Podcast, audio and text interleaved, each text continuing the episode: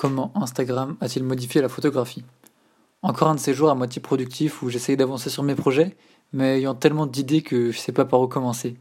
J'ai envie de retrier tous mes disques durs pour sortir d'anciennes photos que j'aurais oubliées ou que j'aurais pas encore éditées. Enfin voilà. J'ouvre Twitter et je tombe sur une petite question pour rigoler. Comment Instagram a modifié la photographie? Vous avez 4 heures. C'est un sujet auquel je pense beaucoup en ce moment parce que je m'intéresse grave aux réseaux sociaux et avec leurs évolutions actuelles, notamment le fameux algorithme d'Instagram, il y a beaucoup à dire. Je me suis donc dit, allez, au lieu de répondre en 280 caractères, ah oui, c'est plus 140 la limite, si t'es pas au courant, c'est que t'as pas utilisé Twitter depuis un bon bout de temps, je vais écrire un article entier sur ce sujet. Chaque réseau social a ses codes à respecter.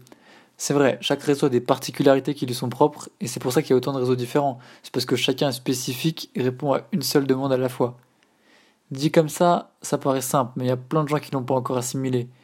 On poste pas la même chose sur Instagram que sur Twitter, Facebook ou Snapchat, tout simplement parce que le public ciblé n'est pas le même et qu'on va sur chaque réseau pour voir un certain type de contenu. En général, Twitter, tu vas pour rire et voir des gens s'embrouiller. Snap, c'est plus pour tes potes et Insta pour les célébrités et les photographes, enfin bref. Ça, tu gères ça comme tu veux. Le feed. Le principe de base d'Instagram, c'est le feed. C'est la première chose qu'on voit quand on arrive sur ton compte, c'est l'assemblage à la disposition de tes photos. Rien que l'idée de voir plusieurs et non pas une seule photo à la fois, ça retourne complètement le concept de la photographie. Au lieu d'analyser la composition d'une photo, on en voit plusieurs. Donc on s'attarde sur la cohérence de l'ensemble plutôt que de la qualité de chaque photo prise à part. Le format. Ensuite, évidemment, il y a le format des photos qui rentrent en jeu.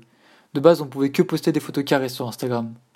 Bon, en soi, le format carré était déjà répandu avant, avec certaines chambres photographiques, enfin surtout le Polaroid, mais avec Instagram, on était déjà passé à des appareils numériques et des smartphones, alors le concept photo carré c'était déjà un peu obsolète. C'est quand même ça qui faisait son originalité et sa spécificité qui différenciait des autres réseaux. Avec ces différentes mises à jour, on est arrivé à pouvoir poster en format vertical et horizontal, bien que le format horizontal soit peu utilisé à cause du fait qu'on se retrouve avec une bande de photos horizontale sur un écran vertical, et le format vertical n'est pas encore en plein format de photo, de tiers, il est encore bloqué à 4 5 mais ça a probablement changé dans les années à venir avec l'évolution de la taille des écrans de smartphone. Être photographe et être Instagrammeur. Je pense que c'est important de bien différencier la photo et la photo pour Instagram. Il y a de très bons Instagrammeurs dont je trouve le travail énorme, mais c'est un contenu vraiment destiné à Insta. Je vois mal certaines photos de rooftop, d'architecture avec un personnage central ou des photos de boules en verre être exposées chez quelqu'un en musée ou même gagner un concours de photographie. L'évolution du contenu. J'en arrive à ma dernière idée, celle qui dit qu'Instagram a créé un style de photographie que beaucoup de personnes sont venues calquer. En même temps, il n'y a pas le choix. Pour réussir sur une plateforme, il faut se soumettre à ses règles. Donc, Instagram a imposé des normes en photo qui récompensent bien plus les photos très visuelles, bien travaillées, les gros montages Photoshop, tout ce qui participe au wow effect, c'est-à-dire tout le contenu que tu vas voir et tu vas faire wow. faut que ça claque, faut sortir les bangers du lever de soleil, les couleurs qui pètent, les vieux drones, les reflets des flaques. Sinon, ta photo passe inaperçue. Malheureusement, c'est très limitant pour un créateur ou un photographe.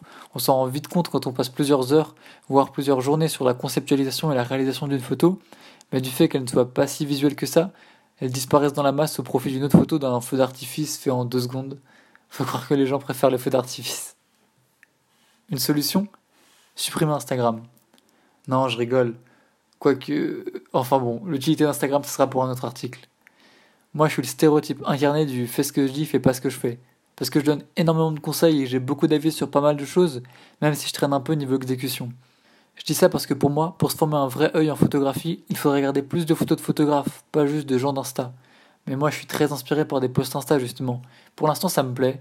J'ai des projets photos plus sérieux que j'aimerais développer, donc ça sera petit à petit.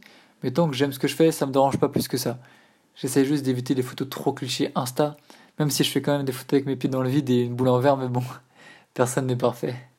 Voilà, si ça t'a fait sourire, si t'as appris des trucs, si t'as kiffé, n'hésite pas à partager euh, l'article ou le vocal à tes potes.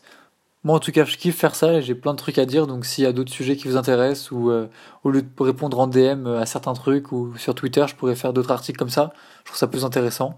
N'hésitez pas à me dire ce que vous en pensez et à une prochaine.